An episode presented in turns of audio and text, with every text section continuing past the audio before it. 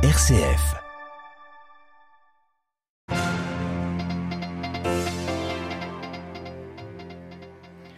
La France et Israël liés par le deuil. Emmanuel Macron est à Tel Aviv depuis ce matin.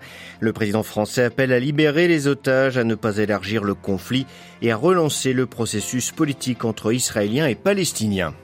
Le Premier ministre israélien et l'état-major de son armée en désaccord, ce qui pourrait expliquer la remise à plus tard de l'offensive terrestre dans la bande de Gaza. Les conséquences du conflit entre Israël et le Hamas se font sentir jusqu'en Irak où les troupes américaines sont prises pour cible. Un nouveau groupe terroriste leur reproche leur soutien à Israël. Accord politique en Espagne au sein de la gauche entre le PSOE, le Parti socialiste, et Soumar, la formation de gauche radicale. Un gouvernement pourrait voir le jour dans les prochains jours. Radio Vatican, le journal, Xavier Sartre. Bonjour, Emmanuel Macron donc en visite en Israël, arrivé ce matin à Tel Aviv. Le président français a rencontré le président de l'État hébreu, Isaac Herzog, puis le premier ministre, Benjamin Netanyahou. Emmanuel Macron est venu apporter le soutien de la France à Israël dans sa lutte contre le terrorisme, tout en plaidant pour une relance du processus politique avec les Palestiniens, comme il vient de le formuler lors d'une conférence de presse qu'a suivi pour nous Olivier Bonnel.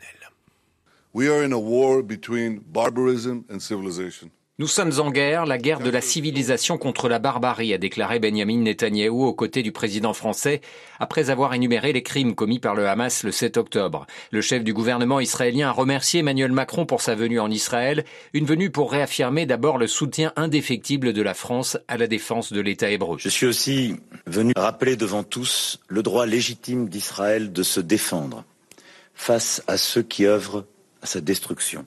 Cette cause est juste final. Nos deux pays sont liés par le même deuil, a précisé Emmanuel Macron, rappelant que 30 Français avaient perdu la vie et que 9 otages de nationalité française sont toujours prisonniers à Gaza.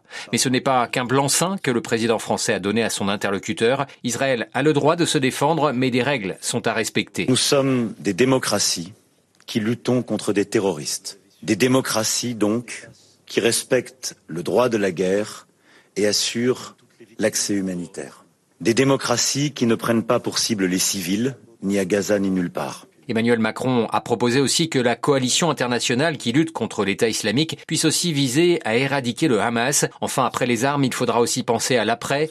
La sécurité d'Israël ne peut être durable sans une relance du processus de paix avec les Palestiniens, a encore plaidé le président français. Olivier Bonnel et Emmanuel Macron se rendra cet après-midi en Cisjordanie où il rencontrera le président de l'autorité palestinienne Mahmoud Abbas pour lui parler justement de la relance de ce processus politique.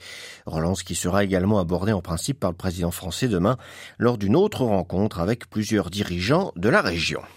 Le président français a donc rencontré un chef de gouvernement israélien qui bénéficie d'une union sacrée des forces politiques du pays depuis l'attaque du Hamas du 7 octobre. Pourtant, si Benjamin Netanyahu est toujours à son poste et semble y être solidement arrimé, les dissensions, des dissensions en coulisses sont apparues avec son armée. À Tel Aviv, les précisions de Julia Ganancia. Rien ne va plus entre les généraux de l'armée israélienne et Benjamin Netanyahou. Les désaccords portent sur l'incursion terrestre que l'armée israélienne est censée lancer pour éradiquer le Hamas. Très clairement, l'armée se dit prête et fait endosser au Premier ministre la responsabilité du retard du démarrage. De son côté, Benjamin Netanyahou n'est pas un va-t-en-guerre, il a toujours avancé à pas compter lorsqu'il s'agit d'engager une épreuve de force militaire. À cela s'ajoutent ses relations exécrables avec son ministre de la Défense Yoav Galant. Quant au renfort Benny Gantz et Gadi Ezenkot, il laisse une trace limitée sur le résultat final. En vertu de l'accord qu'ils ont signé avec Netanyahou, les deux hommes ne peuvent pas rencontrer d'officiers en dehors des discussions du cabinet, sauf avec l'approbation du Premier ministre. À plus long terme, les militaires et le chef du gouvernement savent qu'il faudra préparer leur propre défense lorsqu'ils devront s'expliquer devant une commission d'enquête sur la faillite des services de renseignement qui a abouti au massacre du 7 octobre. À Tel Aviv, Julia Ganancia pour Radio Vatican. Une des otages libérées hier soir par le Hamas a témoigné à la mi-journée devant des journalistes. Cette femme de 85 ans, dont le mari est toujours détenu, a raconté avoir été battue lors de son enlèvement le 7 octobre, mais avoir été bien traitée ensuite pendant ces deux semaines de captivité. Ils se sont assurés, a-t-elle dit en parlant des membres du Hamas, que nous n'avions besoin de rien, a-t-elle donc déclaré. Si Israël peut compter sur le soutien global des Occidentaux, ce n'est pas le cas avec le Qatar. L'émir de ce pays du Golfe a affirmé ce matin que trop, c'est trop. Il est anormal qu'Israël reçoive un feu vert et une autorisation pour tuer, a-t-il précisé. Le Qatar est à la fois un allié des États-Unis en abritant une base américaine sur son sol et un partisan du dialogue avec le Hamas dont il accueille un bureau et son chef en exil, Ismaël Haniyeh. Les États-Unis critiquaient également en Irak cette fois, mais pas que verbalement, puisque des bases de l'armée américaine ont été prises pour cible par des attaques ces derniers jours, revendiquées notamment par un nouveau groupe terroriste qui invoque pour justifier ses actes le soutien de Washington à Israël. Les précisions à Bagdad d'Anne-Sophie Lemov. En moins d'une semaine, pas moins de trois bases militaires abritant des forces américaines en Irak ont été la cible d'attaques aux drones et à la roquette. Les bases Ain al-Assad dans le désert d'Al-Anbar à l'ouest de l'Irak, Harir à Erbil au nord, ainsi qu'un camp proche de l'aéroport de Bagdad. Des attaques revendiquées pour certaines par un groupe baptisé Résistance islamique en Irak sur des chaînes Telegram affiliées aux factions chiites proches de l'Iran, en riposte à l'offensive israélienne menée contre le Hamas à Gaza. Le Hezbollah irakien, lui aussi en guerre ouverte contre les États-Unis et Israël, a, en raison du soutien de Washington à Tel Aviv, exigé des Américains qu'ils quittent l'Irak, sans quoi ils goûteront, je le cite, au feu de l'enfer. Suite à ces menaces, les États-Unis ont ordonné dimanche l'évacuation du personnel non essentiel de leur ambassade et consulat en Irak. Le premier ministre irakien, Mohamed Shia al-Soudani, a hier condamné ces attaques et ordonné aux services de sécurité de traquer et de poursuivre leurs auteurs, et ce, par crainte d'un embrasement de l'Irak. À Bagdad, Anne-Sophie Lemauve pour Radio Vatican. En Ukraine, les bombardements et les attaques se poursuivent de part et d'autre. Des frappes russes ont visé ce matin les régions de Kherson et de Kharkiv. Les autorités ukrainiennes annoncent que huit personnes dont un enfant ont été blessées. Ce sont deux villages qui ont été pris pour cible.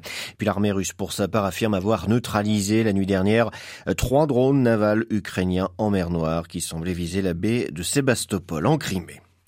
Enquête sur l'attentat du 16 octobre à Bruxelles. Deux hommes de nationalité tunisienne, comme l'auteur des tirs, ont été interpellés hier soir à Paris. Ils ont été inculpés euh, par un juge antiterroriste français pour association de malfaiteurs, terroristes et criminels et pour complicité d'assassinat en relation avec une entreprise terroriste. Ils contestent formellement les accusations, ont annoncé leurs avocats.